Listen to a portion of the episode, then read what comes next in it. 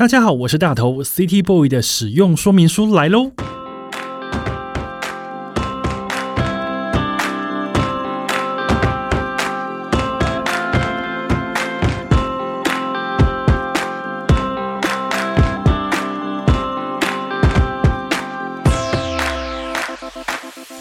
使用说明书呢，是一个从 City Boy 角度出发的生活风格节目。每一集我都会邀请一组来宾，和我从各种主题当中呢，找到增进生活情趣的方法。不管你是 City Boy 或是 City Girl，都欢迎你和我们一起加入。今天这一集的主题呢，我期待了非常非常久。这一次的同台，我觉得应该算是台湾听 J-Pop 史上呢，还蛮精彩的一次同台。今天我们的来宾包含了。二十三十还有四十三个世代，接下来我们就要一一来介绍他们。因为我们今天的主题是 J-Pop，我要透过我们这各个世代听 J-Pop 的回应呢，好好的来聊一下 J-Pop 在台湾以及 J-Pop 在他们生命里面呢有多么重要的地位。首先要邀请今天的第一位来宾，他是我们的业界代表，他有丰富的业界经验，我觉得他是 J-Pop 的常青树，也是我们今天四十代的代表，他是部长，我们欢迎部长。Hello，大家好，我是部长。你在这个业界多久了？呃，从事真的跟 J-pop 相关的工作，大概从二十岁开始，二十岁到现在，所以大概二十五、二十五六七年。二十五六七年可能比我们今天的来宾的资历还长，的年龄还长。我们等一下介绍，刚刚是四十代的代表，是也是我们业界的代表，他是部长。那接下来这一位呢，跟我就是年纪比较相近，我们只差一岁，是三十代的代表，他是知名音乐的粉丝团宇宙电波的创办人，他是 TB。哎嗨，大家好，我是宇宙电波的创办人。我们欢迎 TB，TB 的粉丝团也非常多人哦，有四万五还五万人左右，是现在台湾呢许多喜欢听不管是 J-pop 或是喜欢听欧美音乐或是台湾独立音乐的人呢，都会去关注的一个粉丝团。好，刚刚是三十代，最后一位也是我们今天在座里面粉丝数最多的一个人，他是卡兹崩。Hello，大家好，我是卡斯蹦。卡兹蹦呢，从 YouTube 崛起哦，是当今台湾知名的 J-pop YouTuber。你的那个 YouTube follow 数有多少？现在最近破十八万了。十八万，超多的。你有收到 YouTube 的奖牌，对不对？哦，对对对对对，很早之前有收到。卡兹崩呢，其实呢，在我们年轻世代，我是说大概二十几或十几岁这个世代里面呢，他算是一个现在我觉得是少数还在听 J-pop 的年轻人。不会，我觉得我的观众们，大家平常来看直播或者是有看我影片，还蛮多人现在都在听 J-pop 的。我觉得好在还有你维持住让年轻人听 J-pop 的这个兴趣跟习惯，所以今天也会好好的跟你聊聊。刚刚来宾都已经介绍完了，我们今天是二十三十还有四十，包含了在业界的很久的部长，然后呢，我跟宇宙店铺的 TB 是三十代的代表，再来就是最近非常受欢迎的卡子蹦。会找他们三个来呢，其实我觉得刚好是从以前听 J-pop，然后到现在一路以来呢，J-pop 让我。不仅有很多兴趣跟喜好以外，我也透过 J-pop 呢认识了非常多的人，甚至还获得了很多工作。那所以今天在座的三位也都是我们在 J-pop 工作，或者是说跟 J-pop 息息相关的人哦。今天要好好来聊聊 J-pop 音乐的这件事情，因为我觉得音乐就对于 City Boy 和 City Girl 来说呢，也是一个非常重要的一个元素。首先，第一个单元我们想要先回顾各位的 J-pop。聆听的历史，想要问问大家喜欢上 J-pop 的契机，比方说第一位喜欢的歌手是哪位？我想先从最年轻的卡兹崩开始，你喜欢 J-pop 的契机是什么？这我在国三的时候，那一年因为朋友推荐之下，因为我上高我是没有考高中的，因为那时候国中是免试入学，所以。到放放暑假到上高中之前，很长一段的空窗期，然后那阵子就没事做，然后被同学推荐去看动画，然后就从此入了日本这个坑，就是学日文，从学日文开始，然后听动画里面的日文歌。到了我上高中之后，第一次真的第一次开始慢慢接触 J-pop，算 J-rock。那时候碰到 One Ok Rock 这个乐团，然后听了 Wherever You Are 这首歌之后，就觉得说哇，怎么会有日本乐团能够写出这么好的歌，然后主唱的那个英文发音又那么好，所以从此就踏入了听日文歌这个。这叫什么？黑洞，黑洞，有点像是掉进一个黑洞里面。所以你是从呃看动画，然后进而去发现 J-pop 的好听。那 T.B 呢？你你还记得你听 J-pop 的契机吗？呃，我我也是从动画开始的，其实就是从当年像《神剑闯江湖》Judy and Mary，Judy and Mary 开始。那那时候开始有接，就是日本这些动画开始找一些乐团合作。然后就开始认识一些乐团，所以是从《神剑闯江湖》开始认识 Judy and Mary，然后进而开始听一些也是日本乐团的歌。对，我觉得呃，动画或者是日剧是还蛮多人入门的一个关键。想问部长。四十代的部长，你也是这样子进入 J-pop 圈的吗？对，我想这跟年纪无关，应该每个世代开始听 J-pop，大部分都是从动画开始。所以部长你也当年也是看动画，对，但只是我那个时代的动画比较早期，真的就是所谓的卡通歌，它真的就是不是现在蛮多是流行歌手来唱 J-pop 歌手来唱动画歌曲，但我开始我比较小时候了，小学那时候，大概真的卡通歌就是卡，真的就是很热血，然后那歌词里面一定会出现作品名称那种。但是到后期，比较大概国中、高中之后，就开始有一些像是《城市猎人》，他会是找 T.M. Network、小智者在这种比较真的是线上的流行歌手来唱。所以大概如果是真的说听 J-Pop，大概就是从《城市猎人》这个时代左右的作动画作品开始。嗯，三位都是动画开始。哎，我好像是日剧，因为我小时候大概国小的时候，我看了那个《东京爱情故事》。然后就是小天和正的单曲就很受欢迎嘛，就卖了两百多万张。然后后来看那个无家可归的小孩，就是中岛美雪的歌也是非常的洗脑。然后一直到好像青春无悔这部日剧，我才听了那个 Mr. Children 的那个 Tomorrow Never Knows 这首歌。然后我就想说，天哪，怎么会有这么好听的歌？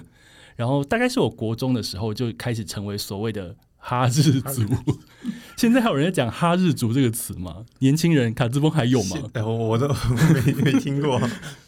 很早以前，在我小的时候有，现现在现在大家不会这样讲了吧。现在不会有人说卡兹风，你是你是个哈日族。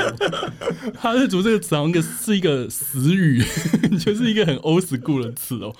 那因为我觉得现在在座大家，不管是在部长在业界工作，然后在卡兹蹦自己开 YouTube 频道，然后宇宙电波甚至也创办了自己的粉丝团，大家都有因为 J-Pop。然后开始来做事，想问部长，当时你是怎么进入这个业界这一圈的？我觉得进入业界，然后可以一直持续的这样子耕耘了二十几年，我觉得好厉害。好，这故故事有点长，你们我们长话短说，长话短说，你要为自己可以剪掉啊。没有，其实呃。我刚才讲嘛，大概可能国中开始《城市猎人》这种开始看，真的接触到所谓的 J-Pop，然后陆续听，然后听到真的比较很积极的，各式各样都听，大概也差不多，可能就是刚才大头讲的那个呃《东京爱情故事》那个时代，九零年代初期，那时候就开始很积极的买 CD，然后买 CD 买到唱片行的老板有一天突然介绍给我个工作，说：“哎，你要不要打工？”那时候我还是大学生。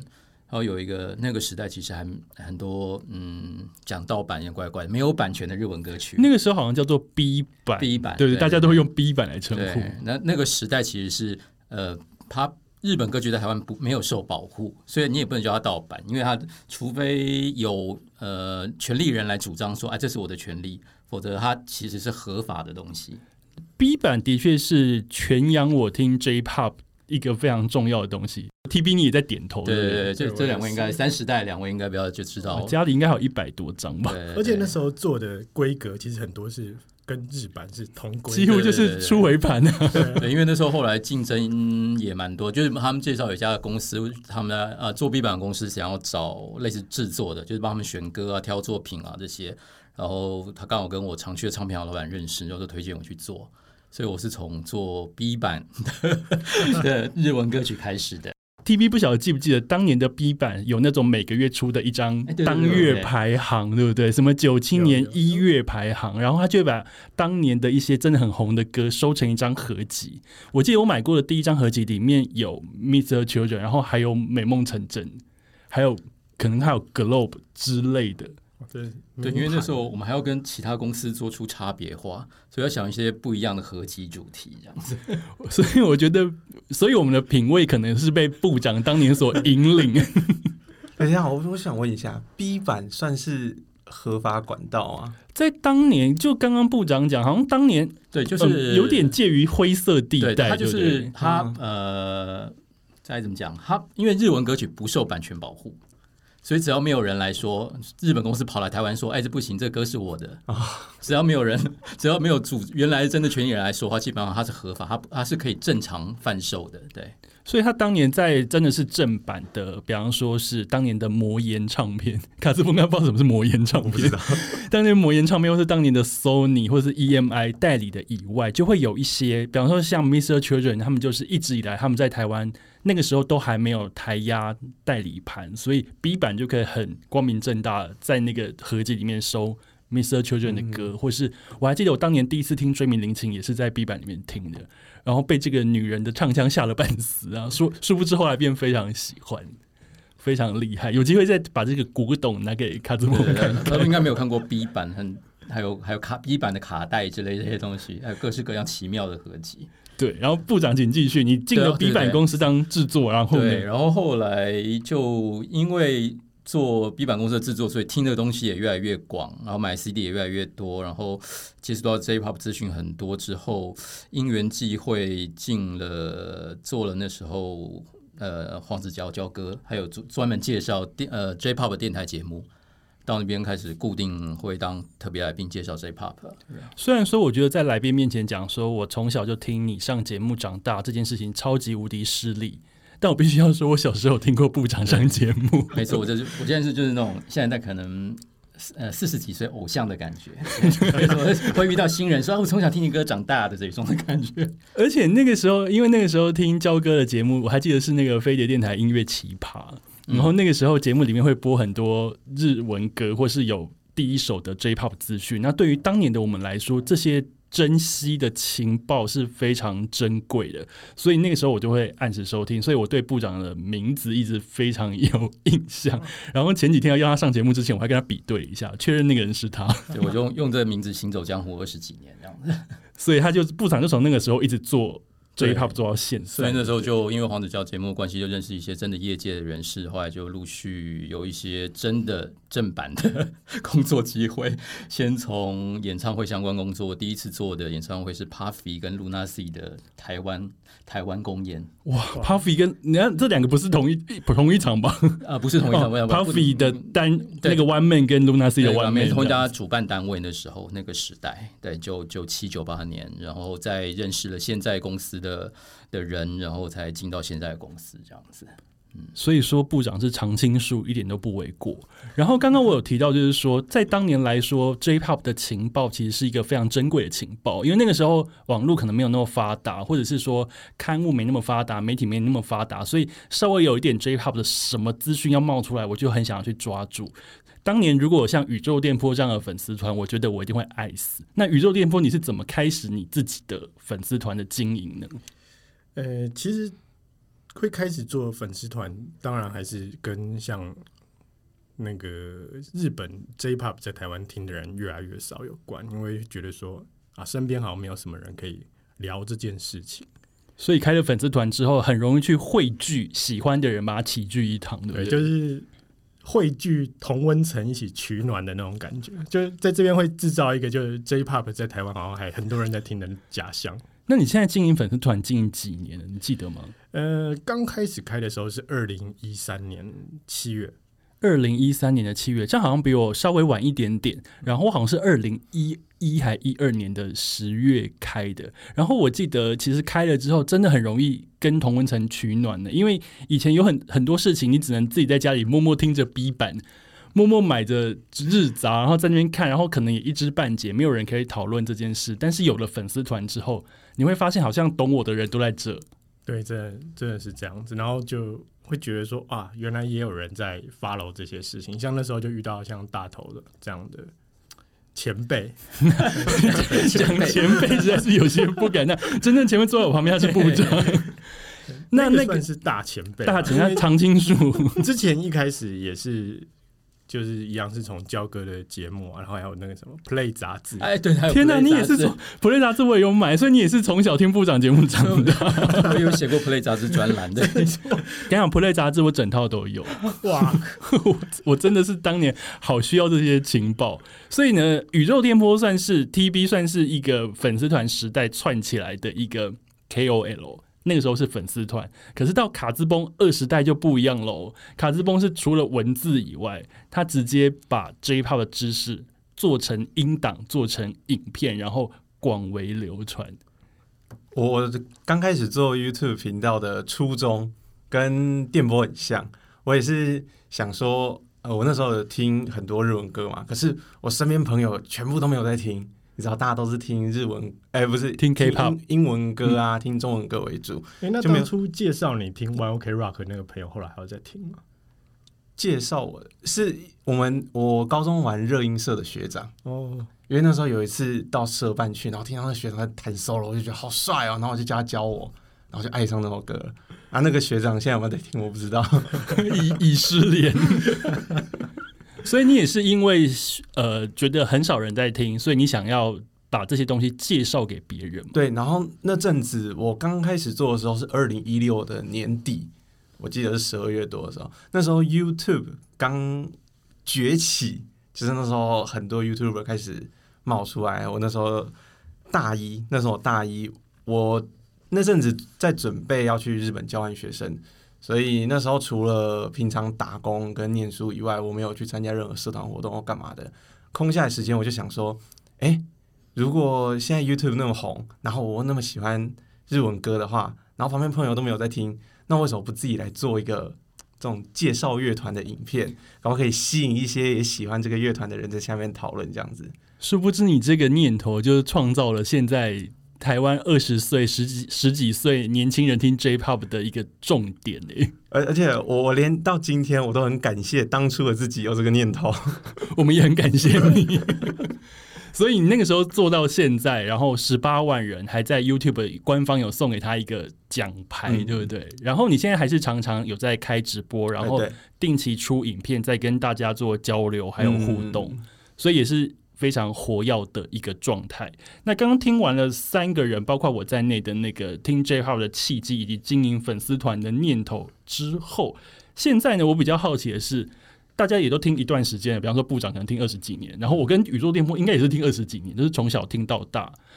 大家有没有从以前到现在始终如一的本命，一直没有被换过？因为大家比方说在追星、在听歌，常常会有本命，大家都会问说：“诶，你本命是谁？”想要问卡兹崩，你从开始听 J-Pop 到现在，你都不变的万年本命是谁？我我之呃收到反纲的时候，我那时候看到这这题，我我在想本命歌手，因为我听 J-Pop 时间其实比我们还短，是不是？一定比在座各位都还要短。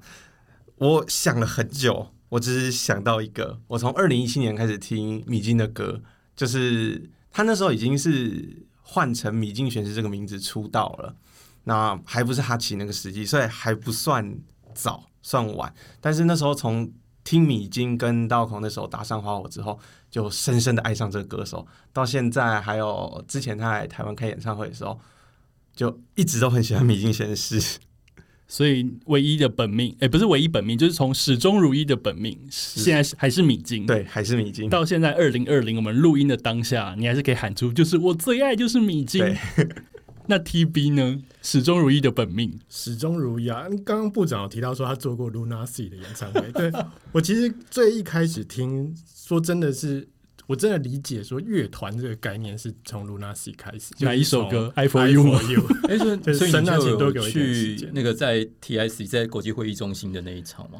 应该就是第一次来的那一场第一。次来的时候我还太小，不好意思，那时候我还没有办法对我那去。时候二十 年龄的差距可能十二岁之类的，十二那时候我没有办法跟家里说，哎、我想去听露娜 C 演唱会。哎，但十三四岁左右开始听录到 C 也蛮蛮早熟的。很早欸，我开始二十三岁开始听，那个时候听 Mr. Children，然后再来就是听 Globe，哦，Globe 我也就是那个时候已经是九七年左右的事，所以你现在始终如一的本命是 Luna C，到现在，即便他们现在好像没有那么火药，他们中间有稍微停过一有段中目时间过对，嗯所以中间那段时间我后来就去听那个比较偏朋克，所以后来比较喜欢那个 l a Garden。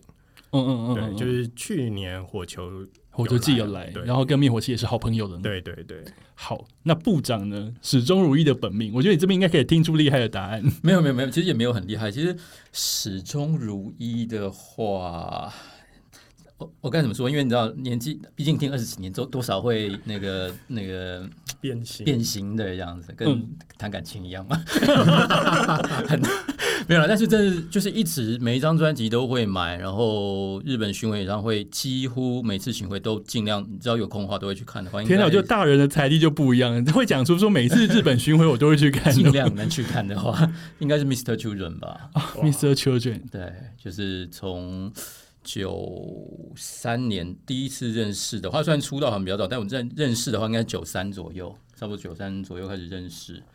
哦，那时候当然那时候比较不方便那么常去日本看演唱会，但后来真的稍微稍微有一点点钱跟时间的时候，就尽量每次能只要有巡回就尽量都去看这样子。嗯 Mr. Children 的确是值得爱好多好多年。其实我的本命名单也是 Mr. Children，然后还有那个安室奈美惠。安室奈美惠应该是从我也是小时候国中时候开始听，那个时候听 Don't Wanna Cry 之后，就一路听到现在，然后一直到他二十五周年在冲绳办演唱会，还飞去听，然后后来他隐退的时候，我还去 Sapporo 那个札幌巨蛋听他的告别演唱会，然后还就是落泪，然后 哎呦，以后再也听不到怎么办？然后后来他来台湾，我还去听两张。始终如一本命这件事情，我觉得真的很厉害哦，因为中间你会经过，比方说你会偷偷的去变心，或者是有时候觉得说，哎，好像有一段时间没有这么爱的感觉，然后或者是说他们最近出的歌可能稍微没 feel 了一点。始终如一的本命就会是一个，即便这样子，他出的东西或是他做了什么事情，你还是会去关注一下，然后一晃眼，比方说啊，二十五周年，对对，就是不一定哎，每次出的都那么爱或觉得很棒，偶尔还会批评一下、念一下，但是就是还是会给他买下去，演唱会还是会去听这样子。会批评的粉才算是 OK 的粉吗？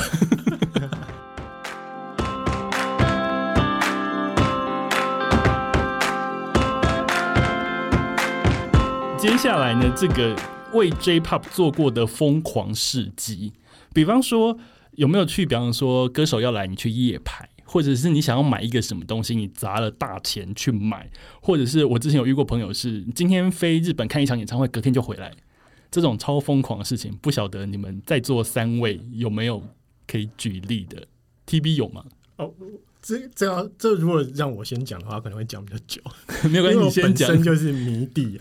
你是说你是疯狂事迹很多吗？对啊，我疯狂事迹其实蛮多，像刚刚提到的，其实我都有干过这些事情。那你觉得最疯狂是哪一个？我最疯狂是格雷第一次来那一次，格雷第一次来台湾，对，第一次来台湾是二零一一年啊，嗯，然后他我印象是四月底的时候，他突然公布这个消息，在哪边唱？在 Legacy 开两场，格雷天团唱这么小场，对，那那时候二零一一年可能人稍微有嗯稍微那个嗯走下坡，嗯，但是那时候还是很疯狂。然后一看到消息，当天晚上我就去，因为他是在华山现场卖票，所以当天晚上等一下，二零一一年还现场卖票哦，对现场卖票不就是一个很古时候的事吗？那时候还有那个某兄弟，哦哦哦，OK，他们就是在现场卖票，是对，然后就当天晚上宣消息宣布的当天晚上，我就去华山，你说夜排，对你拍几天？七天吧，什么 因为有有一群朋友，所 会以换班？大家就会在那边轮班。那时候是用轮班的方式，而且我去的时候，我还不是第一个，我去的时候前面应该有四组或五组人了。我的天呐，七天呢！对，我完全看不出来你是迷弟的样子，因为看起来非常冷静，是长长得很冷静。长长得冷静的。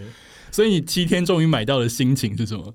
哦，那时候真的哇，很很期待，但是那时候真的很累啊，当下其实很累，然后大家就拍个照就解散了。OK，所以那一场演唱会让你非常印象深刻。我觉对印象得非常深七天还真的有够有够厉害。那还有呢？第二疯狂，第二疯狂应该是前阵子那个卡多蒙奇的解散演唱会，我也是就心一横买了票，然后我就去日本，然后我是坐红眼班机去，所以我一早到我就去武道馆拍周边，然后拍完周边晚上看演唱会，看完演唱会就再去机场搭飞机回来。所以你在日本其实可能没有二十四小时那对，其实没有到二十四小时。天哪、超疯，超疯！卡兹崩有吗？你有你有疯狂经验吗？哇，我我这个有准备，可是刚听电波讲，我觉得他讲完就输了弱对不对弱很多。我我现在做过，我觉得最让我觉得蛮意外的事是，那时候艾米尔第一次在武道馆开演唱会，然后那时候很荣幸的被受邀去，，对受邀过去。那那时候当下没有太多时间让我决定要不要去，因为我那时候才哎、这是几年前的事啊？那时候我二十去岁还有年去年还是前年？对对对对我记得我好像我有 push 你去，对对对对，然后因为光是我我这个年纪，就是平常是在打工这样子，所以突然要去日本，然后这样来回要去订机票，这种事情在很短的时间内我是没有办法决定的。就是还没有那，应该是说没有这种经经验，对不对？对对对对而且在经济方面可能也还不够，所以那时候我想了一下，然后那时候不是就我去问你说要不要去，然后问完你的意见之后，我就觉得说这个机会可能他溜走就不会再来了。因为就是一期一会啊，一生可能就一次。我那时候当下就下定决心，然后上网去订了机票，然后我记得不到十天内我就飞过去日本了，然后就自己去武道馆看艾米尔的演唱会。我问你一句啦，爽不爽？爽爽，而且而且而且那时候最高兴的事是哦，我这讲过好多遍了，因为还好去那一场，因为在唱完之后我还被带去后台你，说 Mean and Green 对对对就是去跟他打招呼，让让我觉得很不可思议的是，我第一次去武道馆听演唱会，然后第一次就可以去后台，真的有一种哇，在过第二个人生的感觉。啊 好了，那我也讲很多次了，就是上次我访问艾米的时候，他有在我耳边唱歌，硬要比有没有？那部长呢？部长想必疯狂经验应该很多，还是你觉得刚刚 TV 跟卡兹翁讲的这个，在你的 J-pop 人生里面其实都还好，不会不会，可是疯狂。好，我平常应该就是比较冷静冷静一点的人，但是所以我平常通常也不会做这种什么所谓追星或者是什么堵人啊、跟车这因为你。因为你就是被跟的人啊，你就在那台车上啊，你就是跟明星坐在一起，不是吗？那是现在啊，我说年轻时候也虽然就算再再喜欢听某些歌手，往往也不会做这种事情。但是唯一有做过一次呢，就是 Mr. Jordan 第一次。我说第一次不是那个之前来台湾的演唱会，是很多年，大概九五还九六、啊。你说 Mr. Jun 来台湾宣传那个世界什么艾滋病公益活动对对对那一次吗？对对对对，然后跟周华健之类的有同台，然后张小燕主持的。现在 YouTube 还可以找到对，当年的我把那花个影絮。片，他那那演唱影片还在，我还加入我的最爱，应该没被砍掉。对，然后那次他们第一次来台湾，然后因为那时候他们是最当红的时候，然后竟然来台湾，然后又是我那时候开始追的一个很喜欢的乐团，我竟然会，我当然有买票去看嘛，然后另外我竟然会到后台出口国父纪念馆后台出口去堵人，做了这样子的事。那你当时有堵到吗？有看到大概脚吧。就是人可能自己也不是太高，然后人他们又被保镖或者工作人员挡住，但有看到大概脚，然后进入车子，完全当然当然是准备好 CD 准备塞过去要签名嘛，嗯但是当然没有成功。所以只看到脚，你也不知道是看到是谁的脚，对对对，有可能是张小燕的脚。不至于，应该是不至于。好，哎、其实我觉得问完你们，我觉得你们都比我厉害太多了。我因为我自己列了这题，但我自己没有答案呢、因为我好像做每件事情都还蛮平稳的，没有夜排，因为我就是讨厌排队。然后台日一天来回好像也没也没有，然后冲动去日本这件事情，对于我来讲好像是很稀松平常的事，而且有冲动飞去也。不见得是为了要看演唱会，只是有时候会突然想说，哦，好想去旅行哦。我可能礼拜一买机票，礼拜四我就飞去日本这样子。大人的行程了。我就觉得有有一点啦，所以我就听到你们的疯狂事迹，觉得你们真的都好好厉害。然后再来这个疯狂事迹，我刚刚没有办法分享，但是接下来这一题我就有想讲的了，就是属于你的 J-pop 梦幻一刻。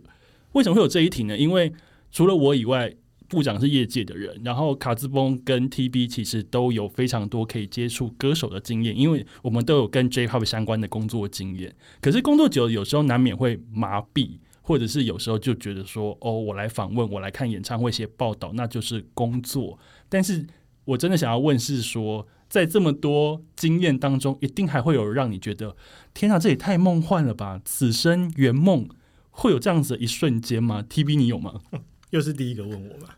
就是我我觉得我本来是想要说啊，我去看那个 LA Garden 的复活演唱会，在那个木商对不对？对，然后跟 One Ok Rock 一起，那次我觉得非常梦幻啊。但是后来想一想，我觉得这个好像其实称不太上什么梦幻时刻。可是你就在这一场已经完售，而且我还记得他什么周边排到爆，一一场超级有话题的演唱会，你觉得身在其中还不够梦幻吗？我我那那那一天当然是非常梦幻啊！我觉得哇，我真的从来没有想过说有机会可以看到他们复活。那后来想了一下，我觉得啊，可能会比较想要分享一下，就是跟歌手的互动吧。是哪一个歌手？就我有在那个余韵第二次来，在 The Wall。嗯非常小场，然后那一场我也在对，然后人没有很多，然后那一次我蛮早就去排队，其实我也蛮早，我就是一个迷弟，我你就是一个排队仔。我就是很早就去排队，所以那天我站在最前面，知道吗？然后最最前面，然后大家都很嗨，然后下去，然后大家安口上来之后，大家就会往把手往前面，想要跟那个三口一郎击掌干嘛？当下他就突然把他的 pick 塞到我的手里，天哪，哇！他就悄悄的塞到我手里，然后我手打开看，哇，这是他的 pick，然后上面有印他的名字，我觉得哇，这那一刻我真的觉得哇，很很梦幻。你当时有升天吗？对那那那瞬间当然是升天，然后就是被整个被圈粉。嗯，余韵其实来台湾非常多次，然后他每一次演唱会我都有去，我觉得他们演出非常非常好看，不管是声光效果，或是他们所使用的，比方说科技，或是说他们唱歌所汇聚起来那个气氛，我觉得很棒。我觉得希望以后如果余韵还还有机会再来，请大家一定千万不能错过余韵的演出。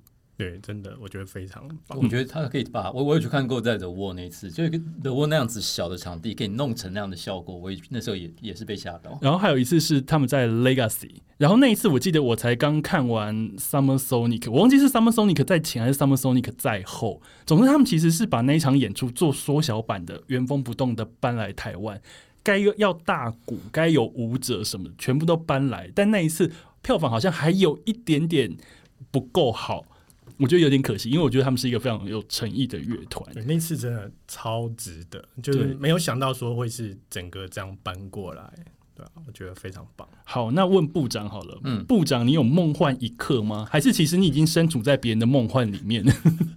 对，其实梦幻因为进业界久了，所以梦幻一刻就是呃，应该也不止一刻，就是那些你可能原本只是在听的艺人，然后后来因为工作机会，你可能是接待他们、帮助他们、协助他们，对，然后。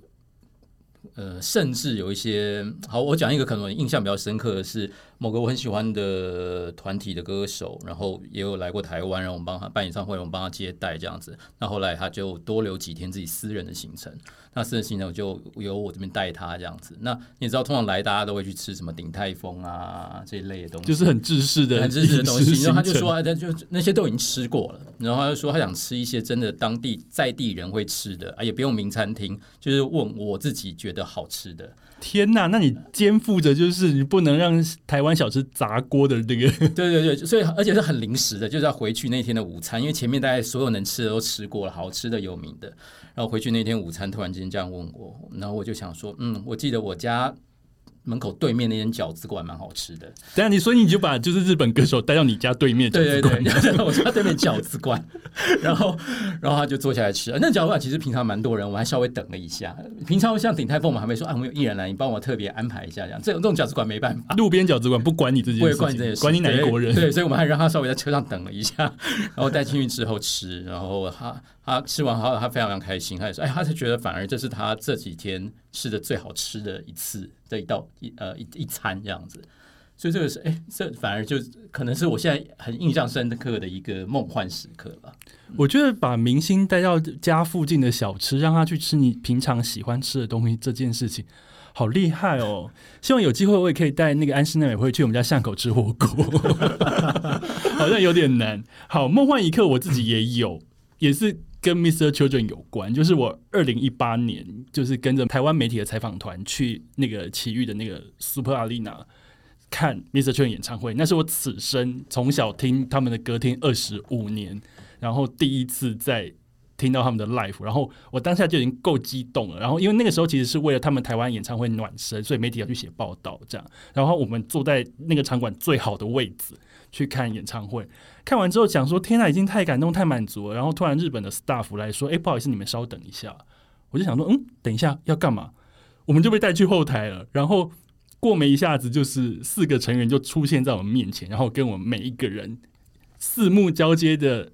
打招呼、跟点头、跟寒暄，我那个时候整个就是日文能力瞬间退化到零，我连自我介绍我都讲不好，因为我我在发抖，因为我想说从小听到大的神就是 Tomorrow Never Knows 那个神，然后神团竟然在我前面让很亲切的现身，然后还送我们礼物，一人都送了一袋那个周边商品，这样我觉得整个就是梦幻到爆。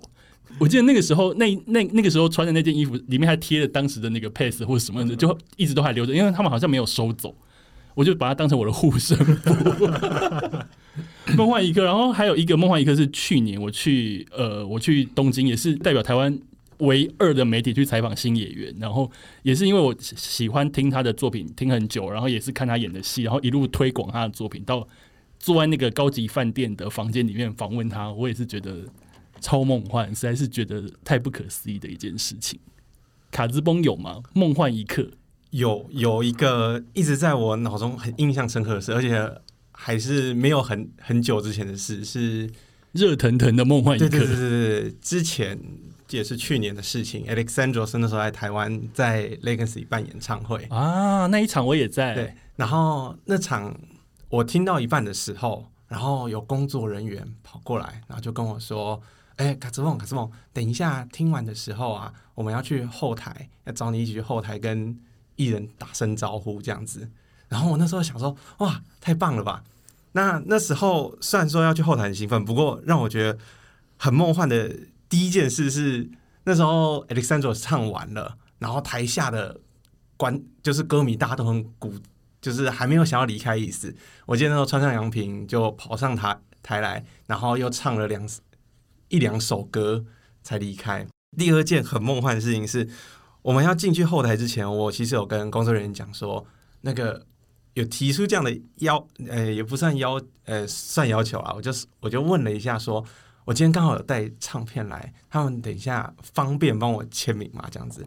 然后那时候工作人员就跟我说，好好好，没问题，没问题。所以那时候我们就带到后台休息室去了。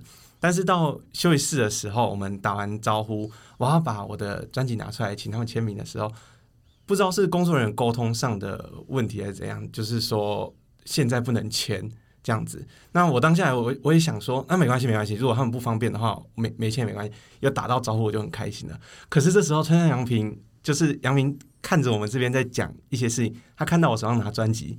他就大步的走过来，然后就说没关系没关系，他就把我专辑拿过去，然后问工作人员有没有笔，然后就在我的专辑上面然后签他的名字，然后也给当时鼓手没来嘛，然后就给另外两个团员也签上名的，哇，当下真的是被圈粉，真的觉得说很有那种亲切，对对对对对对对亲切。呃，超级亲切的那种感觉。我访问过川上洋平，那一次是他自己一个人要来宣传台北的演唱会。他一个人，他先飞去香港，然后是从香港飞到台湾。他几乎急急忙忙没吃什么，他就在饭店里面看到我们 stand by 汉堡，咬两口，他就放在旁边，然后就马上就很亲切来接受访问。我那个时候也是超级爱他，因为那个时候我一直跟他讲说，我有多喜欢候鸟这首歌。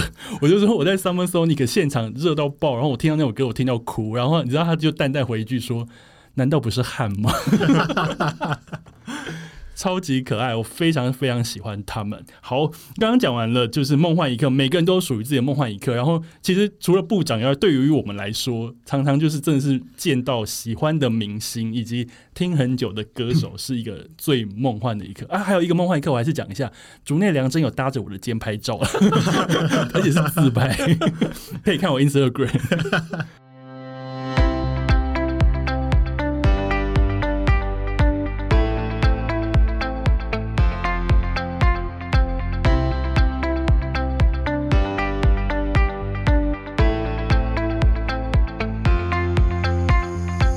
比方说，大家那么喜欢听 J-Pop，应该是有非常多到日本看演唱会的经验。卡兹崩也有嘛？你去武道馆那一次算是你第一次吗？对，第一次。那 TB 一定更多，TB 的根本就是音乐季都去过吧？呃，我只有去过比较大的，就是 Fuji Rock、Summer Sonic，然后去年去的那个 Rising Sun 都遇到台风，就第一天取消了。我去年的呃那个 Summer Sonic 第一天，我最期待的歌手都在那个海边的舞台，然后海边舞台就直接封起来，我就说、咦我的我的秦基博就就没了，而且也没退钱呢、那部长呢？部长应该参加过非常多日本音乐季演唱会，其实音乐季反而还好，演唱会当然很多了，演唱会个人的就 one one man 的演唱会非常非常多。然后我我还记得，反正第一次真的是那时候也还没进业界工作，然后自己花钱去看的是 Every Little Thing 在东京国赛波拉姆的的的一场演唱会，这样子。天哪！Every t o s i n 我也好想看哦。对，那时候我声音还非常的清澈的时候。你现在是说现在 声音？现在有成熟的感觉，现在有成熟的。现在是花草系好吗？对然后我记得我第一次去日本看演唱会是看那个《美梦成真》，二零零七年 Wonderland，就是那个六万人，那个时候还在国立竞技场。哇哦，我记得那一天就是一个非常好的天气，然后演唱会好像在下午五点就开始，因为王德仁是一个巨大的演唱会，他要唱四个半小时左右。我还记得那个时候就是看到扶老西幼一家大小，就是各种年龄层的人，就是会进来里面。然后第一首歌是吉田美和绑着一个气球从舞台里面飞出来，然后。第一句歌词都还没唱，然后我就哭了，因为我就觉得怎么怎么可能有这么好的事情？我竟然跟六万人，然后在这么好的地方，然后也是听着就是从小爱到大美梦成真唱歌，然后那个时候就是落泪，惊艳到一个不行。那想要问大家，看过这么多场演唱会，还没有谁的演唱会是你没有看过，但是你非常非常想看的？卡兹崩有吗？有，呃，我现在非常喜欢的两个乐团，一个一个是 My Hair is Bad，另外一个是尤露西卡。那这两支乐团到目前为止，尤其是 My Hair is Bad，非常非常的想听现场应该都还有机会，对不对？对对只要冲得到日本就有机会。啊。其其实演唱会还有音乐季啊，我本来去年跟前年的时候，本来预计是在今年。本来已经排定好说，二零二零年我要去第一次我的日本音乐季原本是选哪一个？Fuji Rock，然后结果 Fuji Rock 真的好棒、二零二哦，零年碰到这种事情，超牛，对不对？对我告诉你，我的 Fuji Rock 因为今年都不能去嘛，然后 Fuji Rock 也停办，然后我就我就在网络上就下单了他们的周边商品，想说也没办成，然后也不能去，那至少穿着他们的 T 恤在家里摇来摇去也好。结果我好像从六月下单了，到现在十一月东西还没寄，超久的。那 TB 呢？最想看而还没有看的，呃，我本来今年是预计要去看那个 Kingno，就是二月的时候，其实都今年最红的乐对团，其实已经准备好好去了，结果就取消了。你有买票吗？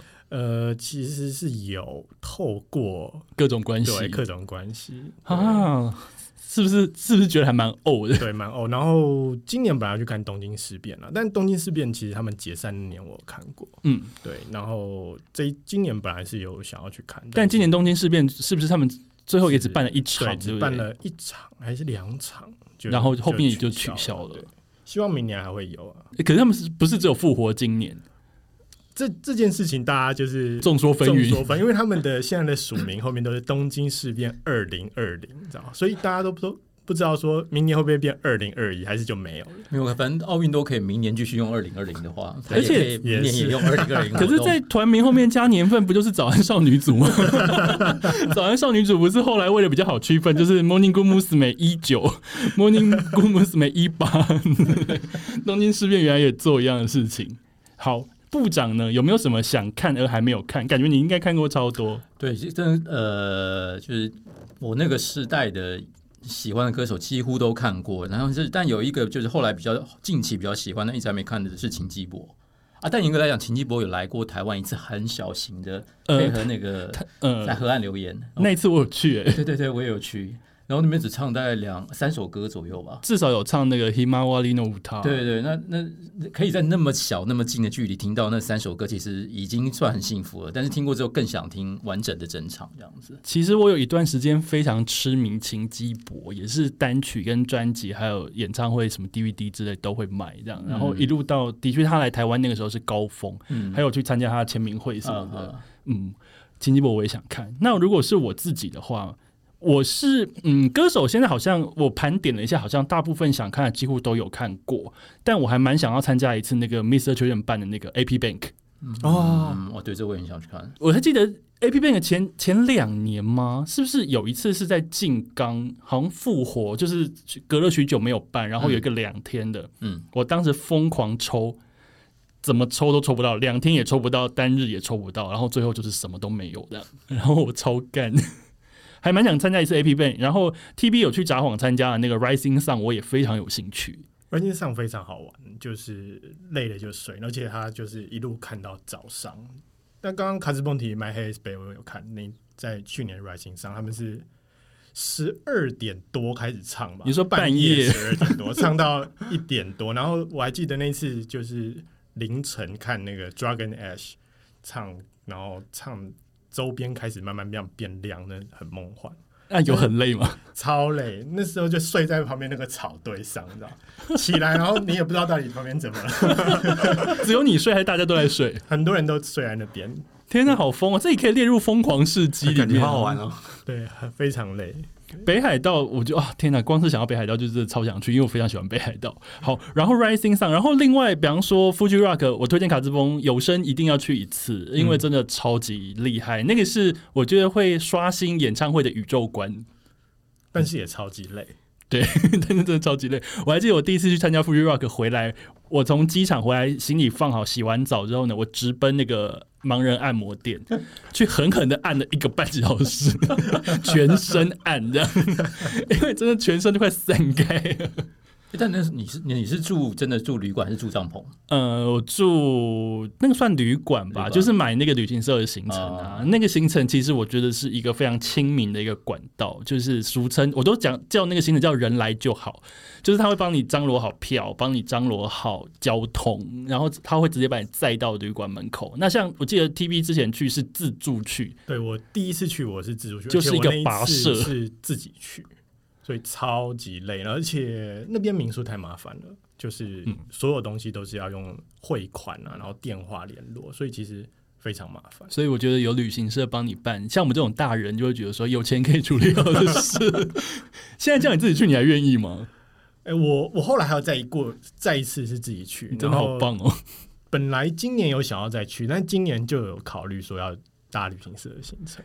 对，下次真的是参加旅行社。哎大大头有住过帐篷吗？我没有哎、我虽然是 City Boy，但是我对 camping 这件事情就是一直有疑虑。因为因为因为因为我之前本来也对 Fuji Rock 的那种印象是，大家应该要在那个山坡上上面搭帐篷这样子。然后可是之前跟你讨论完之后，我发现说，哎，好像搭帐篷好像没那么梦幻哎、如果下了雨的话，你就非常恐怖，那水会淹到你的帐篷。而且因为 Fuji Rock 那几天基本上天气真的是不会太好。我朋友去年搭帐篷是那个帐篷瘫掉，去年大雨，去年听说有洪水，就是他们会场有一区有看到现场照片是被水淹掉的那种。好惨。我觉得有钱还是住一下 民宿啦。好哦，那刚刚讲到是说，呃，没有看过但非常想看的演唱会。那还有还有一个问题就是，关于 J-Pop，你们有什么遗憾吗？比方说，呃，有谁的演唱会你没有看过之后，就好像就没了，或是当年可能少买了一张专辑，再也买不到。有一个活动，当时如果有去就好了，会有这样子的的遗憾吗？部长有吗？有有，就是一个你绝对不可能再看到演唱会。就是其实刚才讲本命的时候，我还应该有一个呃是 Zado 啊，对，然后大家同声叹对气。那其实 J-Pop 的入坑 Zado 也是其中一个。那时候就是因为那个封面实在太美了。哦，白井泉水美美爆，美爆了，对，那时候也是一个大大呃高中同学推坑我，他说：“哎，你看一下这封面，这这女的很美这样子。”然后看着封面真的很美，所以就入坑这样子。那因为呃主唱坂井泉水也过世了，所以他本来就很少办演唱会了，现在就更不可能看到，所以我就觉得这真的是遗憾，而且是绝对不可能实现的遗憾。现在只能用那种 CG 跟仓木麻衣一起在 Muse Station 唱歌。对对对，他可能我觉得他们公司可能过几年就会用什么三 D 投影来办个演唱会之类，但是毕竟还是不一样。我觉得他们不会放过这个机会的。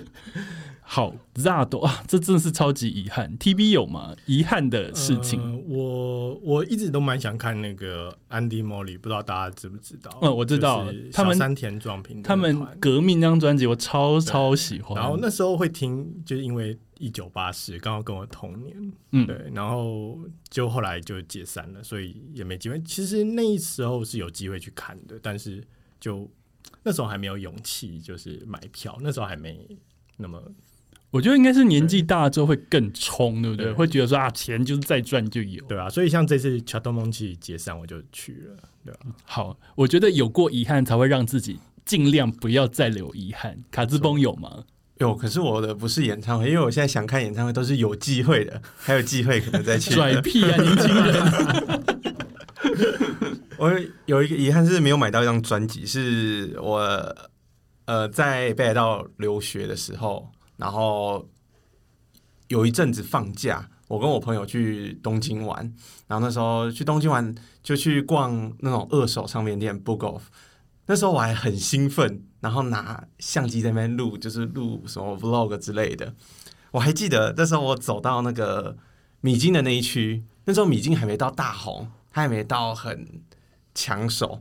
在那边我看到有一张米津之前有一张专辑叫《Yankee》那张专辑的初回盘，他是有带那个他自己所画的绘本的。嗯，然后那张那时候二手的那张就要九千多块了，九千多块。那时候我看到我就、哦我就想买，可是我觉得说九千多块好贵哦，所以我又把它放回架子上了。那影片我还留着，直到我回到北海道之后，然后过了一阵子，现在那张绘本的那张除了限定版买不到，要买也是我记得好像三四万，已经被喊到很高了。然后我那时候就在剪影片的时候，看到我曾经把那张专辑拿在手上，又放回架子上，我就觉得哇，我那时候怎么没有把它买下来？所以看到那张专辑在你的影片里面，而且是你的手把它拿起来又放回去，有没有觉得是一个世界上最遥远的距离？对对，曾经拥有，但是我把它放回去了。好，那如果是这样子的话，CD 有一个遗憾，就是我一直后悔我没有买到新演员的第一张单曲的初回。其实我很早很早就开始喜欢新演员了，但是当时又没有说爱到我非去买那张单曲的水货不可。他第一张单曲其实他非常的没有什么知名度，这样。后来等我开始喜欢的时候，我回去看已经不得了，那张单曲在 Amazon 上面的定价是十九万，比你的米金三万还多。是十九万。然后，可是我就想说，OK，好，十九万我没有了，但他从第二张单曲之后出了，每一张我都有，凑一凑可能也有三十万，那是一个遗憾。然后，如果是演唱会的遗憾的话，我还蛮遗憾没有看到 Globe，就是地球乐团的演唱会。因为 Globe 当年我喜欢他的时候，其实也是国高中。你要讲演唱会根本就很难。他们唯一一次来台湾就是那个 TK 全部家族小四家族。什么什么 TK Family 环太平洋什么什么演唱会在台北，那那个时候我就是一个在冈山的乡下小孩，我还记得那个演唱会的录影带，我把它录下来，电视有播录下来，然后反复大概看了 N 次，就是先是 TRF，然后再是安室，然后再来是 Globe 出来唱，我还记得他们唱两天，嗯，我觉得那个现在想想，那卡斯有过梦幻。那时候我也很想去，哦所以因为我那时候也很喜欢 Globe。所以两位那时候都还没有去过。所以现在是有人身在现场，是不是？啊，对对对，但那时候我也是歌迷身份，那时候也还没进业界，以歌迷身份买票进去看的。天哪，好感人哦！你竟然有去。现在想想真的很梦幻的那个组合。那个组合，我觉得不可能，在日本也很难吧？连日本那 A 时候是 Nation 都不可能有这种组合吧？A Nation 的前身有啦，就是他真的吗对，就就 TK 当红的时候，他有在东京湾那边办过类似的。哦所以 A Nation 一开始就会有安室 TF 跟格那时候还不叫 A Nation 的名字，那时候他，但是其实就是差不多类类似的形式。嗯，懂 Globe 其实也是一个遗憾，因为我觉得他们甚甚至连听到新歌都已经啊好难哦。总之呢，希望大家就是一定要好好把握机会。想买的呢，我们就多花一点钱，牙一咬，好不好？真的真的，就不会有米津玄师或新演员这种初回版的涨价，或者是说想看的演唱会，拜托不要考虑。如果负担得起，我觉得冲一把，以后就不会在那边聊遗憾，因为遗憾这种事情其实是真的是没有办法，就是在挽回才叫遗憾。而且我觉得只要发生过一次，你曾经体验过这种痛的话，你之后就不会再犯这种错误了，。因此就乱买很多东西。那个就是说人生前辈要给各位一个建议，我也遇过很多这种事情，但是啊。你你们等个十年，如果他还是你的真爱的时候，那时候你大概可以以十分之一的价钱买到那个初回版。这事情我遇过很多。当年我也在那个二手店或呃网络上买了很多昂贵的初回盘，但现在嗯查一下，嗯，我想讲一个，就是我不是说新演员嘛，所以反正就是我喜欢新演员之后呢，他所有东西我都要第一时间就赶快下定出回。然后我还记得一直到有一张单曲叫做《Family Song》，就当年好像还蛮红的。然后出回他就出我就买，我就第一时间就买。你知道后来那个出回呢，不晓得是因为就是印太多还是怎么样。阿玛总上面叠到一张大概三百块日币吧，这是我有印象。然后我当时就是大崩溃，想这是什么东西？怎么会这样？哎，可现在好，你你们好幸福，可以在阿玛总查一查就知道。我们那时候要跑到各大二手店，然后去找每家店价钱可能不一样。但我觉得这个好像也是一件还蛮浪漫的事。逛二手店，我觉得我们好像可以另外再聊一次。在日本逛二手店真的是非常。棒的一件挖宝的事情，相信每个人都有一篇挖宝经。但今天呢，因为我们时间有限，我们等一下回来呢，要聊一下，就是接下来是我们觉得 J-Pop 未来可以怎么发展。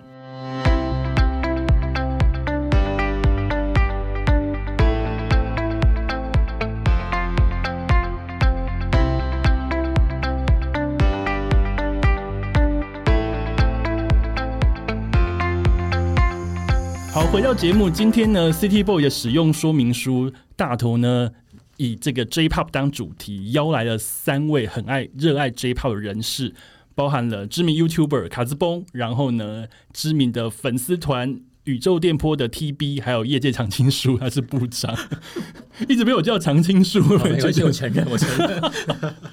好，接下来这个部分呢，我觉得有部长在，我们好像会比较好聊。怎么说呢？因为常常有时候我们自己在讲说啊，J-Pop 这样做不行啦，日本人为什么每次都要这样？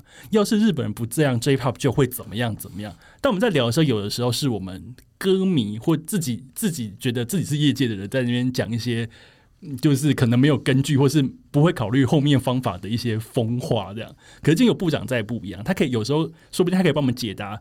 日本人不这么做是为什么？嗯，今天的含金量就在这边。首先，我觉得我想要问问大家，听 J-Pop 这么久，比较当年你喜欢 J-Pop 的时候跟现在，你觉得近年的 J-Pop 有什么转变吗？TB，你觉得？啊，我觉得，哎，最近的话，应该是说小的厂牌变得蛮多的，它比较百花齐放一点，对，它不太。不太像过去需要说哦，我一定要进一个主流厂牌，我才能得到很多机会。因为像 YouTube 啊，或者是数位频道、数位平台那些的发展，让他们其实很容易被看见。嗯，的确，现在好像因为你现在窜红的管道有非常多种，并不是说你一定得搭一个动画或日剧你才会红。比方说今年最红的那个音人，他就是因为抖音，对，然后他就破亿单点击单曲《香水》这首歌还上红白。那部长你怎么看？因为你在这个业界这么久，你从之前比较保守的时代到现在貌似开放的时代，你觉得最近期的 J-Pop 有什么转变？与其说转变，我觉得有一个趋势，是因为现在主要大家是听串流，听串流有一个好处是，反而是一些旧的歌曲、老的时代的歌曲，很你只要找遇到一个好的 timing 的时候，很有机会再再再复活。那歌会旧的歌手或旧的歌很容易。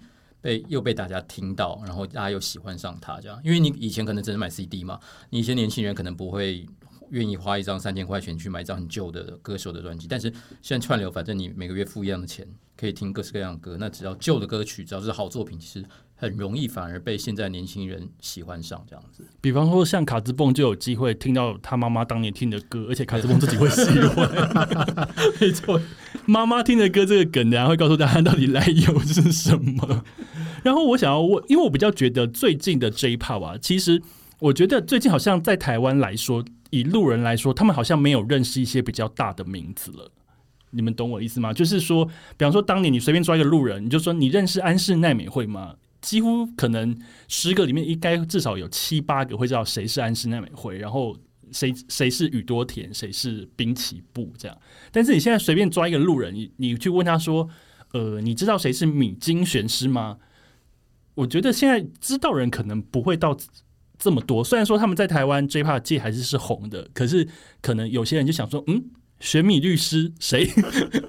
你们会觉得有这样子吗？没有大的名字，可我觉得这是连日本本地当都都是这个样子，可能是全球的全球都是这个样子，就是大家的兴趣比较多样化、小众化，所以要产生那种所谓社会现象级的明星或歌手，其实其实本来就比较困难。其实国语歌坛也是这样，你说周杰伦、蔡依林之后，真的要那种全民人爸爸，然后小朋友都知道的歌手，其实很少。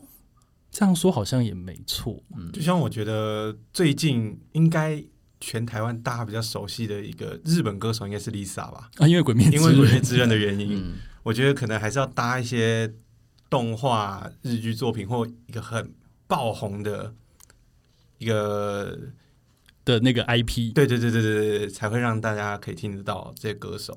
我觉得看到《鬼灭之刃》在台湾这样几亿几亿票房在卖，其实我还蛮感动的。因为比方说近年来大家可能讨论的 K-pop 或是韩剧，或是比方说《失速列车》那样子的韩国电影，其实是比较多的。那从你的名字《天气之子》之后，有一个全民话题，在台湾也是社会现象的剧，然后是日本的剧，我觉得《鬼灭之刃》算是还蛮令人感动。那另外一个全民现象的剧就是半泽直树。嗯，但第二季好像没有那么红，对不对？在台湾，对，第二季没有，我记得第一，我记得第一季的红是红到台湾都还没有正式播的时候，那个结局的那个剧情是在新闻台用跑马灯一直不断的炸，用大雷炸 你那种状态，超级夸张的。那我觉得，比方说大家听 J-pop 这么久，觉得相较以往，J-pop 有没有什么可以精进的地方？我先说好，因为这题目是我列的。我觉得新时代的 J-pop 对于 YouTube 跟串流可能需要保持着更开放的态度。哦，这个我觉得在前几年我在听 J-pop 的时候，我就有一个疑问说，那时候我人在日本，我就觉得说，为什么日本有些歌手或者是唱片公司，他放歌手的 MV 都到 YouTube 上了，为什么要锁区？为什么明明你都把 MV 放上去，为什么一定要锁区？就是这些 MV 我在日本用日本的 IP，我看在 YouTube 上看得到，可是我在台湾就完全看不到这这东西。我那时候就很纳闷，就觉得说，你今天既然都放上去了，你这样子锁区，不就是等于是把日本海外以外的歌迷给这阻隔对对对对对对的这种感觉。可是近年来就有感觉到，最近有感觉到那个开放的趋势越来越多，就就像现在连那个什么整场演唱会，像最近不是因为疫情关系，有很多乐团或歌手把那个直接把演唱会的片段全部放上去了，我觉得这不错。部长怎么看？部长来讲一下业界为什么要锁 IP 当。当初要锁，原因是因为呃，日本对于呃东西摆上网络上给大家看这事情，一直他们比较是保守的态度嘛。那其实摆上网络，尤其日本，另外一个是日本对版权这个东西，其实是呃非常严谨的。那当你一个影像原本它只是在日本卖的话，可能只要处处理日本国内的一些词曲版权费用，当摆到全球都可以看到 YouTube 上面的时候，那时候他们可能其实其实是灰色地带，有些东西其实有灰色地带你，你狠下心就可能韩国就反反正不不违法嘛，灰色地带你就做下去。但日本会说灰色地带，他不确定这 O 不 OK，这这费用到底要不要付，他就宁愿先锁。我觉得是一个想法的问题。那如果是短板呢？我记得有些歌手即便放了，他很爱放低画质的短板。好，那这是因为他们还是主要国内还是依靠实体市场嘛。那他们现在很多还是会 CD 加 DVD、CD 加蓝光这种东西啊。或者是出那个 MV 集，对对对，他们为了不影响到他们的那个实体销量，他们就说那我就短版的摆在网络上，你要看完整的还是去请你去买实体这样子。我觉得这个是不是无形中也是真的是像卡兹崩讲，就阻碍了 J-pop 在海外的发展、嗯 t b 觉得，但是他们真的就有时候会觉得说，他们到底是不是真的在意说海外的市场？对，因为就是首先是一个他们原本是可以自给自足的市场嘛，所以他当然会会以先以自己国内市场为最优先，所以对海外的海外市场就是一些比较保守态度，尤其是海外市场，你又让他看不到很明确可以超过日本市场的那个收入或收益的时候，他们都会比较比较保守。的确，当你在日本一张 CD 可以卖个五十万张的时候，在台湾了不起可能两千。对，就 就算你开放这么这么好的网络宣传，你可能最多也全亚洲加起来大概多个一万张的话，他他宁愿锁。对啊，比方说一万张，可能一间 Tower 就卖完。OK，所以其实有时候我们会很单纯的觉得，就是为什么你不放呢？为什么你要锁呢？为什么不给看呢？我们不是常常很爱流行一张梗图，叫做什么“索尼最大头贴”。就常常的确是真的是被锁起来这样。那还有另外一件事情，就是串流这件事，日本市场现在对于串流是不是真的是也慢慢的在开放？有了，有一些新生代歌手基本上都一定上嘛。现在比较卡住的是一些旧的，还比较老牌的歌手，可能你说死鼻子哦，直接讲出来。还有不不止，还不只是鼻子吧？我想还有几个。我最近一直想听竹内玛利亚，也都找不到这样子。呃，今天录音的录音的 today 就是竹内玛利亚宣布说，他二零一一年出的一张 Old Time Best，二零一一年就是一个九年前，即将是要是十年前的东西，说啊，我们就是在十二月的时候我们会把它解禁，而且只上那一张，是不是？对，只上那一张，我就想说什么意思？然后我今天还在跟同事那边讨论说，只上一张，这样到底是怎么样啊？就是啊，精选集你有的听就好了。我觉得的确是还蛮守住，但是你部长觉得慢慢在开放，有有，他们也知道。另外一个就是他们也发现，我刚刚有讲的嘛，就是你其实旧的东西摆上去，因为串流反而有机会再度翻红，所以他们现在应该也是有用这个方式。实际上也有一些例子这样子。然后包括像那个竹内玛利亚的前一阵，因为 City Pop 很盛行嘛，所以 Plastic Love 那首歌在全球的 YouTube 呃收看率非常高，但其实是一个没有版权、是没有授权的人上传的。对他们看到这个例子，应该也有深深反省到，如果他早一点自己上传的话，钱都是归到自己。同一个例子，我记得中岛美嘉那一首《我曾经想死》那首歌，其实在 YouTube 上最红的版本也是。歌迷上的，而且好像是百万还千万的点击率。我觉得 Sony，如果你早一点开放，那个钱是你自己赚嘛？对。然后还有一个事情，就是 J-Pop 有一个很特别的现象，就是他们谁的作品要在串流解禁，他们会用大篇幅的新闻稿。TV 应该常知道，我们常在追日本新闻，比方说 Mr. Children 全曲上架，那会变一个很重要的新闻。美梦成真全曲上架。但最近有时候会全曲上架，然后结果海外没有。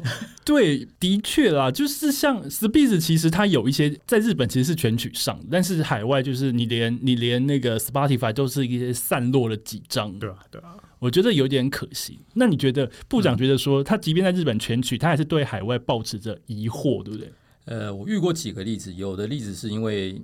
那个那个艺人名字我不方便讲了，对，好，我们拿冠麦之后 再说。就是他觉得他是艺人，艺人还在亚洲各地还算蛮有蛮蛮红的，所以他觉得我需要另外收一笔钱，我可以用他的这些串流的的权利，另外在中国收钱，在东南亚收一笔钱这样子，然后他就想要慢慢慢慢谈这样子。懂，所以就是这是利益上的考量。对，其中一个是利益上的考量。那另外一个真的可能也有一些是版权上的考量。他会觉得，因为呃，如果是旧的歌手，呃，那种大老牌歌手的话，可能十几二十年来作品有时候是横跨各个厂牌。哦，版权问题。对，有些版权，他可他觉可能觉得他需要一一去打招呼，大家的大家都 OK 之后。呃，尤其是海外嘛，因为他们可能一开始签约签的权利都只有日本国内的发行这样子。那你现在要拿到全球都可以听得到串流，候，他可能让他觉得要一个一个去清，所以可能又需要花一点时间这样子。原来其实有非常多各式各样的比较技术考量的层面，对不对？对。我呃，我想要讲一件事情，我很感动，就是大家记不记得 Mr. Jordan 要来台湾第一次开演唱会的时候，他在台湾把他们那时候的新专辑《重力与呼吸》。直接上串流，那个时候是这这件事情是连日本当时都没有，嗯嗯嗯。然后那个时候我就觉得说，天啊，你一个天团，你这样抛砖引玉，我觉得还蛮感动的。我还记得，因为那时候还没上串流之前，我为了要听这张专辑，然后直接从日本订一张带回来。结果我拿到那张专辑的时候就上串流了。我觉得那张专辑其实是也做的很漂亮，因为我觉得买日本 CD 有个好处是它真的很精致。不管是初回盘，甚至是普盘，都非常的精致。我只有一个事情想要跟业界呼吁，就是不要再送资料夹了。还有大大封面，那一个三十加更多。大家是不是收资料夹收有点手软？资料夹真的太多了，而且资料夹在阿玛总还要卖比较贵。对，阿玛总的特点盘都。会加价，而且那个小小的 B 五资料夹就是我手掌大，它可能价值一个台币三百。那个那个大小真的不知道装什么东西，我不晓得啊。而且就是它有时候就是你阿玛总一个版，然后 Tower 一个版，HMV 一个版，然后我就想说，所以呢，到底是怎么样？不要再送我资料夹了。然后刚刚部长有讲那个 Mega Jacket，Mega Jacket 就是就是原本不是 CD 大小的封面嘛，但是那个封面就是他送你一张厚纸板，把那个封面加大。对，他把它变变大，但是很多都有送了。其实我在阿玛总一开始他特点盘他会送台湾的时候，我订过几张，有收过几张。但这一次那个因为《鬼灭之刃》的关系，那个 Lisa 的他用《鬼灭》那个岩柱当封面那张，我就特别订了有大封面的，因为我很想要那张大封面的海报，我想要问那个，那那个大封面你你是要怎么收藏呢？我就把它供起来。所以其实再奇怪的特点都是有人要的。对，但是可能还是要搭啦。但是像最近那个 Segai No w a l i 它的那个大封面，它上面就加了成员的签名，那就那是真的亲签、哦亲自印签名，就是啊，亲签那个别成员的签名，随机的。那就很值得买。哎、你没你没访问过 Segai no Wari 吗？呃，有第一我的第一个访第一组访问就是 Segai，你说你的人生的第一次。啊？在应该叫什么阿财的店吗？哎、那我人哎、等一下，西门町那个阿财的店吗？诶不哎不是啊，不是。我知道阿才就是之前台式热潮的。台式啊热在那个我人生第一组访的歌手也是 Segai no Wari 哎、诶真的吗？是，可是是他们还是那个汉字名字的时候，他们第一次来台湾参加一个日本的什么模特的走哦，秀。对对对那次我有跟呢，啊天哪！我们在某个场合就曾经交错。已经交错，对对，然后那个时候我第一次接到任务是去访问他们，那因为他们第一次来台湾，又是第一张 EP，那个时候算 EP，就是《幻之命》那张，其实他们也完全没什么知名度。然后那个时候我就被《幻之命》那首歌给吸引，所以那是我第一组访的歌手。然后那个时候他们还有亲切地帮我签名，可是后来再来就已经是天团了。对我那一次也是，然后那一次印象比较深刻是那个戴那个小丑面的 DJ DJ Love 因为他们叫了一堆台菜，你知道吗？那怎么办？他就真的戴着那个头套吃台菜，然后汗就狂滴。这可以讲吗？我觉得还好啦，这就小花絮。DJ Love 这就是太神秘了，我们从来没有人看过。我看过，好，但我不方便多说，是吧？天啊，今天说了这么悬疑的一个点，追炮世界真的是有太多秘密，也没也没有人看过卡兹崩啊，但是我们现在每个人都看过。卡兹崩也是一个超神秘的那个 J-pop 超男子。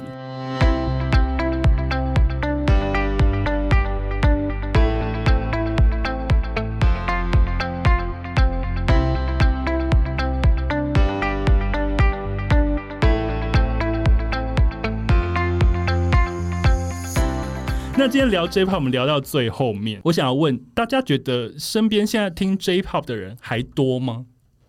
卡兹崩里面多吗？你觉得？我觉得很少，真的很少。所以有点视为就就连因为我比较熟的朋友都是一些比较宅宅的，大家会一起打游戏那种，大家也会看动画，但是大家听的歌曲全部都是动画歌，偏动画的，嗯就是他们不会再继续深入了解说，哎、日本还有哪些歌手这样子。所以我看大家现在听比较多的，或我身旁朋友比较多，很多都是听韩国的 K-pop。的确 K-pop 还蛮广泛的。那 T B 觉得现在听 J-pop 的人多吗？呃，就是因为不多，所以我才开了一个粉丝团取暖，取暖，对。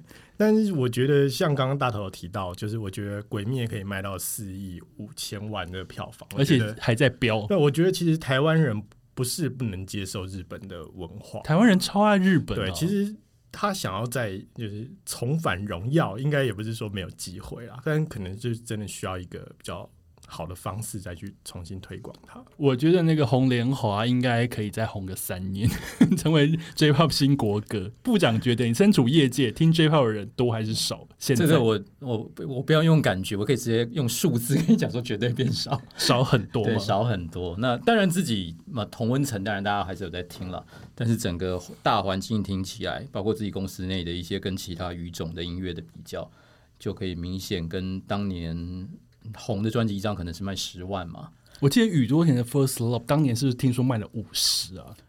呃，有没有到五十不知道，但绝对是过，绝对是那个十几二十那种都没有问题的，对啊，那时候。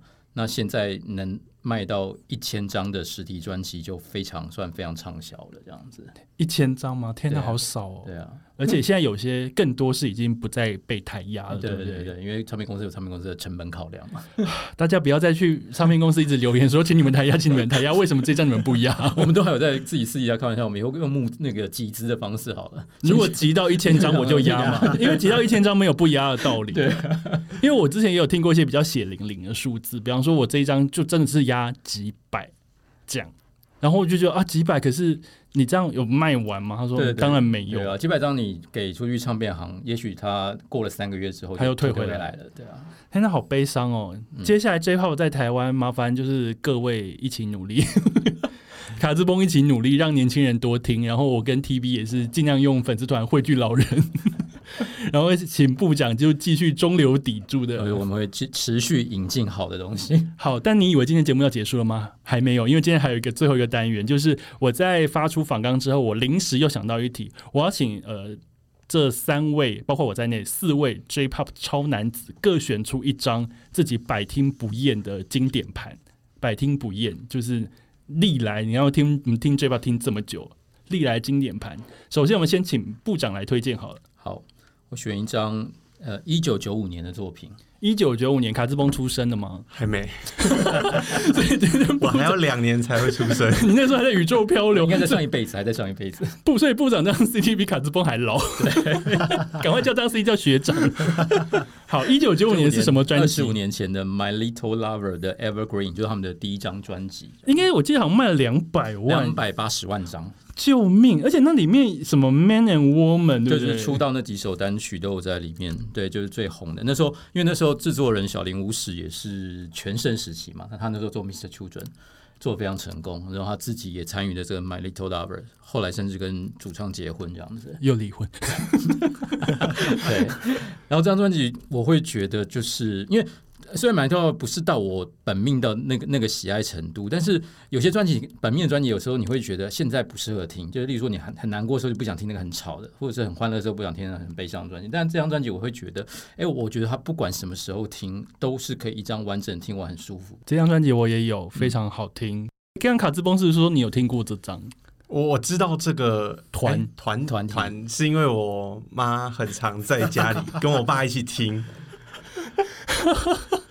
所以你爸妈也是哈对，日你爸妈也是哈日族吗？对对对，就像刚刚大头讲到那个 AP Bank，也是我爸跟我妈每天在家里几乎都会听，然后我也因此受他们渲染，我也去买一张那个那时候 AP Bank 有有出一张，他们有封面是黄瓜吗？哎、封面它是是一个门，粉红色的，是一个门，那已经是它已经是 Bank Band 好像第二张了吧？研制对奏风的二对对对对哎，那那冒昧问一下，卡斯波的爸妈大概几岁？我爸现在五十五，嗯我妈也五十、哦，好了，比部长大。下次可以邀你爸妈一起对对对五十代的五十代多一个位置。真的是哇！今天这样子，这，你知道今天的这个活动就是二十三十四十的那种世代交错。好，刚刚部长介绍的是《My Little Lover》第一张作品《Evergreen》，是一九九五年的作品。那 TB 呢？你今天带来你要介绍哪一张？呃，我我介绍这张那个，这应该是零七年的吧？它是那个余韵 Sakanaction 的第一张《Go to the Future》。因为这张我当初听到的时候，其实很惊艳。其实我日本团从九零年代听听到两千年初期，中间有断掉一阵子，就是去听欧美团。那因为那段时间就是日本刚好在红那个吉他摇滚，然后后来再听到这张《Go to the Future》，觉得哇很惊艳，因为它融合了电子的东西在里面，我觉得就很创新。余韵真的很棒，我们今天提到好多次，请一定有机会，一定要去听一次余韵的 Life，真的不会后悔。好，在卡兹邦年轻人讲他的那个 听不腻的专辑之前，换我，我今天带来这一张呢是 Speeds，Speeds 在一九九九年的时候出了一张气化盘，有点像是收了他们的 B 赛，就是 B 面曲，还有一些他们之前写给别人的歌再拿回来重唱。这张专辑叫做《花鸟风月》，它是我第一次去日本旅行的时候在二手店买到的。当年我第一次听是买那个 B 版。然后我记得第一首《流星》一放下去的时候，那个充满秋天气味的作品就从那个音乐里面窜出来，我太喜欢了。然后后来在二手唱片行发现原版，而且是一个好像是初回盘做成一个本小书的样子的时候，我非常的开心，就马上把它带回来。直到现在，我觉得秋天就是一个适合听这张专辑的季节。然后里面还有一首我非常喜欢的歌，我常常在我的 Instagram 里面讲到这首歌，叫做《Nico Ni 哪里代就是想变成猫，是一首非常好听的歌，也推荐给大家这。首真的很经典。真的，而且它里面描写那个说想要变成猫，想要躺在你怀里这种感觉，我就觉得我抱着我家猫的时候，我的确是可以感受到这样子的一个气氛在里面。Speeds 的花鸟风月推荐给大家，是我听不腻的名盘。好，今天轮到最后一个年轻人要推荐什么听不腻的名盘？我要推荐的专辑呢是尤鲁西卡的，他们在二零一八年推出的第二张迷你专辑，叫《马克伊努尼安克鲁埃亚奈》，败犬不需要安可。那那时候我记得尤鲁西卡在推出了第一张迷你专辑之后，他有一首歌叫做《一 day》，在 YouTube 上 MV 爆红，然后那时候我也去听那首歌，非常的喜欢。因为它里面的旋律算很轻快，可是歌词却讲着跟那个死亡啊，或者是比较偏负面一点的，我觉得哇，怎么有人能写出这么棒的歌？然后女主唱声也非常的好听。接着他们二零一八年推出这张第二张专迷你专辑，我就想说不行，一定要买下来。然后这张专辑里面除了有收录他们几首呃主打歌曲以外，我觉得这张专辑很棒的地方是，它在中间有穿插了几首那个作曲人拿木纳他弹奏的钢琴纯音乐，这样在听的时候，有有些曲子会非常的强烈，非常的快。那在这种高 BPM 之后，又突然变成了钢琴那种舒那种比较舒服的旋，对对对，这种反差会让你听完一遍之后会觉得说，哎，好想再体验一次这种很像坐云霄飞车这种感觉。所以我要推荐就是这张尤罗西卡的专辑。尤西卡的专辑，其实，在台湾的数位平台也都是可以听得到，对不对？大家非常欢迎大家赶快去数位平台找出来听。而且二零一八好新哦，部长介绍是一九九 一九九五一九九五二十五年前呢，刚好二十。果然是一个跨世代的演出。好了，那今天最后一题，大家来预测一下，谁可能在网上变得更红？大家心里有答案吗？我想要先说我的，因为我很怕跟人家撞。我要说那个藤井风，哦，我觉得藤井风的创作跟他的音乐跟他的唱腔其实非常厉害，我觉得他指日可待。T B 一直点头，你也是想藤井风吗？藤？井风真的蛮棒，就是大家都买那张黑胶啊，对对对对对。啊，我也这边在座四真的四个人对都买。了。所以他希望他获得四票。所以我的答案也是这样，我被你撞。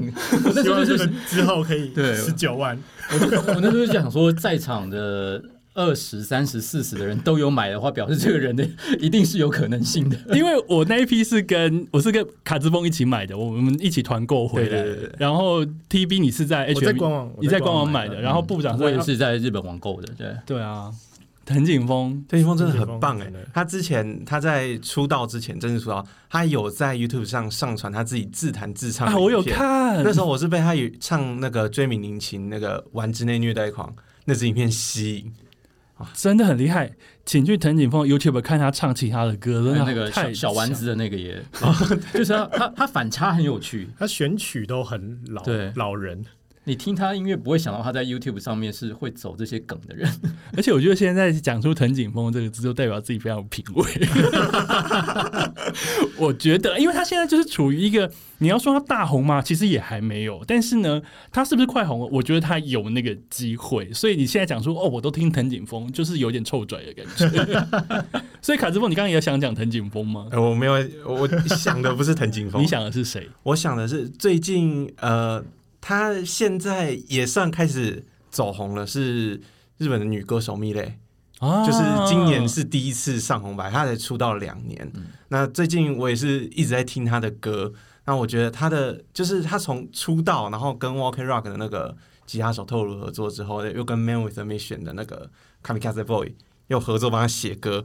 我觉得蜜的声音很接近于那种，如果喜欢 A 美的人也会喜欢蜜蕾的歌声。没错，我正要说，就是 Mile 其实是接续着 A 美走那种 Sony 风格的女歌手路线。对，对那然后 A 美可能走的是那种比较舒服缓和的那种路线，然后米也走的是比较强暴，呃，不是不是强而有力强而有力，有比较 power 的那种感觉。就是 Mile 比较会吼，就对。对，但是 Amy 的现场功力也非常惊人，所以你是 Mile。那那个 TB，你刚刚其实也要讲藤井风吗？还是你有其他选项？呃我我没有，因为最近我其实在看那个新的动画，叫那个《咒术回战》，然后它的片尾曲是那个一个很多国籍的团员组成的一个乐团，叫阿里。